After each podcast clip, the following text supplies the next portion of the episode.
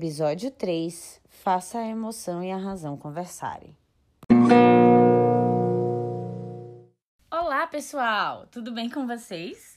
Este é o Habilmente, o podcast que te ensina a aprender para treinar e treinar para aprender. O Habilmente é um projeto da Leve CDBT que conta com a ajuda de parceiros que compartilham a missão de te incentivar a construir uma vida melhor e mais leve. Aqui, em episódios curtos e embasados em elementos de abordagens psicológicas, cognitivas e comportamentais que são de eficácia científica comprovada, vamos te ensinar a aprender e praticar novas habilidades para lidar melhor com padrões disfuncionais de comportamento, pensamentos acelerados e emoções desgovernadas. Afinal, é sempre bom lembrar que, assim como o nosso lema diz, não existe nada melhor para aprender novos comportamentos do que treiná-los. No episódio de hoje, vamos falar sobre a importância de fazermos a emoção e a razão conversarem. Meu nome é Brisa Burgos, sou psicóloga clínica, diretora executiva da Leve CDBT e te convido a vir com a gente na busca por uma vida melhor e mais leve. Existem situações na vida que exigem de nós grandes saltos, ou seja, decisões e avaliações complexas de ambiente. A nossa percepção interna e externa precisa estar alinhada com o que está acontecendo no presente momento e com aquilo que chamamos de valores pessoais. No caso, com aquilo tudo que almejamos a curto e longo prazo para construir uma vida melhor e mais leve. Que desafio equilibrar isso tudo, né? E quando entram na conta a tal da razão e da emoção, aí é que fica mais complexo ter consistência em nossas ações e escolhas. Eu, por exemplo, lembro muito bem quando passei no meu primeiro concurso público e decidi não assumir. Outro exemplo foi quando eu saí sozinha de Fortaleza com destino a Ribeirão Preto para fazer mestrado. Foram dois grandes saltos na minha vida. Mas vamos falar um pouco de como podemos dar esses saltos de forma mais consistente com quem somos e com os nossos valores? Uma coisa que a gente precisa compreender é que nós, enquanto seres humanos, dependemos tanto de razão quanto de emoção. Isso mesmo, das duas coisas. Por mais que você veja pouco de algum desses estados mentais em você, eu garanto que ambos estão aí. Tem gente que fala: ah, mas eu sou puro coração. Outros falam: eu sou racional, coração de gelo. Por mais que isso possa ser verdade, é em partes. Nesse contexto, é essencial conhecermos como diferenciamos a presença de cada um desses estados mentais e o que buscamos. Vem comigo aprender sobre os estados mentais? Primeiro, falemos da razão. A mente racional é fria, pragmática e lógica. A mente puramente racional desconsidera nossos valores e se baseia apenas em fatos para a tomada de decisões. Desconsidera também qualquer tipo de sentimento e é indiferente a eles. Imagina se decidíssemos manter todas as nossas relações apenas com o uso da mente racional. Acalmar uma pessoa que está em crise de ansiedade, por exemplo, seria um grande desafio. Isso porque tal comportamento passa também por nos conectarmos emocionalmente ao sofrimento dessa pessoa que está em crise. O mesmo aconteceria quando precisássemos confortar alguém que perdeu um ente querido. O que eu estou dizendo é que não há relações de qualidade que considerem as necessidades e os valores de quem amamos e os nossos, sem incluir as tais das emoções na conta. Sendo assim, o que dizer sobre a tal mente emocional? Essa é quente, depende do humor, cheia de sensações. Ela está plenamente em ação quando estamos com as nossas emoções desgovernadas, pensamentos acelerados e muito, mas muito impulsivos. Aqui, costumeiramente desconsideramos todas as evidências que contrariam nossos impulsos de ação e deixamos que a emoção assuma o controle das nossas vidas. A mente emocional comumente toma conta quando estamos em situações de vulnerabilidade, como por exemplo, com dor, doentes, em uso de substâncias psicoativas, privados de sono ou comida e em situações de risco ou estresse.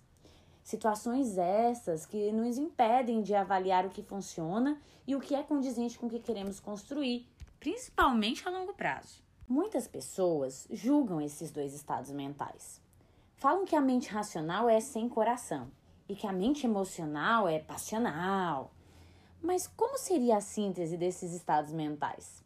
Porque, obviamente, ambos têm aspectos que ajudam e aspectos que não ajudam. E estes aspectos, eles vão variar de acordo com quem sente e o contexto que estamos avaliando. É aqui que compreendemos a tal da mente sábia, uma habilidade muito utilizada por Marsha Linehan no treinamento de habilidades em DBT. A Marcia descreve mente sábia como a síntese entre a mente racional e a mente emocional. Qualquer pessoa pode acessá-la, e é isso que nos garante ações para construir uma vida valiosa. O acesso à mente sábia pode variar de pessoa para pessoa e a partir da situação. Todo mundo tem uma mente sábia, mesmo que não consigamos encontrá-la diante de um ponto ou em uma situação específica. Aí agora você pode dizer: para, Brisa, eu não tenho isso. Mas eu te garanto que tem sim, viu? Mente sábia é aquilo que a gente pensa em certas situações. Ai, eu sei o que eu deveria ter feito, mas eu não fiz, eu fiz outra coisa.